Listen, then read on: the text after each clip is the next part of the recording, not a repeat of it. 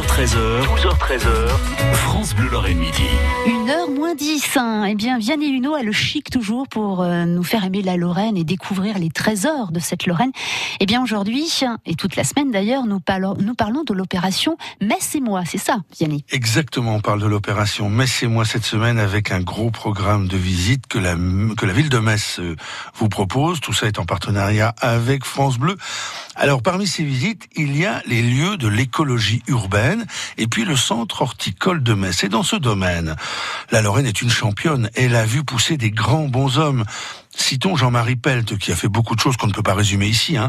Il était notamment un scientifique, botaniste réputé, professeur en biologie végétale, et ce Lorrain natif de Rodemack a contribué à médiatiser cette question, et plus largement à médiatiser toutes les problématiques de l'environnement.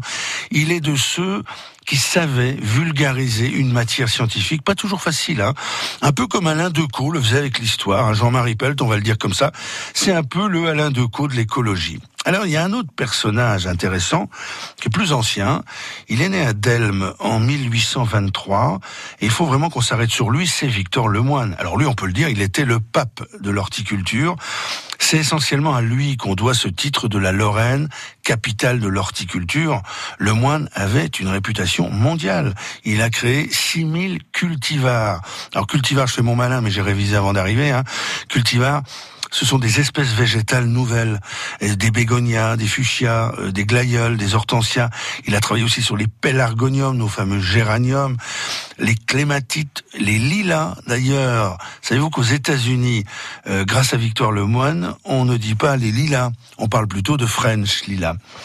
Victor Lemoine, avec Émile Gallet, fondera euh, notamment la Société centrale d'horticulture de Nancy.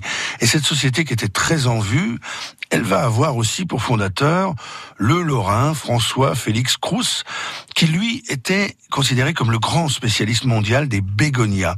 Il a aussi d'ailleurs beaucoup travaillé sur les orchidées. Mais alors son truc c'était vraiment le bégonia. Et là où il avait ses serres et ses jardins à Nancy, eh bien figurez-vous qu'on trouve aujourd'hui, c'était quand même le moins qu'on puisse faire, une rue des bégonias. Quatrième personnage incontournable, c'est le médecin Louis Simon, qui lui était plutôt spécialisé dans l'arboriculture et les roses. Alors je suis désolé, hein, le temps me manque, mais il aurait fallu que je vous parle aussi de François Gerbeau. Euh, il faut que je vous parle quand même un petit peu de Alexandre Gaudron. Gaudron, euh, il est né à Hayange en 1807. De prime abord, vous vous dites qu'il n'a pas grand-chose à voir avec la botanique, surtout quand vous lisez le titre de sa thèse, l'implantation du placenta sur l'orifice interne du col utérin.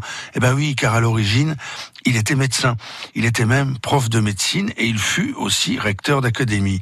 Mais pendant qu'il faisait tout ça, eh bien, en loose il travaillait beaucoup, beaucoup sur la botanique et assez vite, il va faire de cette occupation secondaire le cœur de sa vie et ainsi il va devenir professeur d'histoire naturelle, directeur du jardin botanique de Nancy et puis aussi auteur de nombreux ouvrages de référence sur le sujet. Merci beaucoup Vianney Huguenot. On vous retrouve demain avec plaisir. Vous nous parlerez encore de cette opération euh, Metz et moi, une carte lancée par la ville de Metz qui permet aux Messins dès l'âge de 16 ans de découvrir leur ville autrement. C'est gratuit et c'est avec France Bleu Lorraine. 12h13h, 12h13h, France Bleu Lorraine Midi.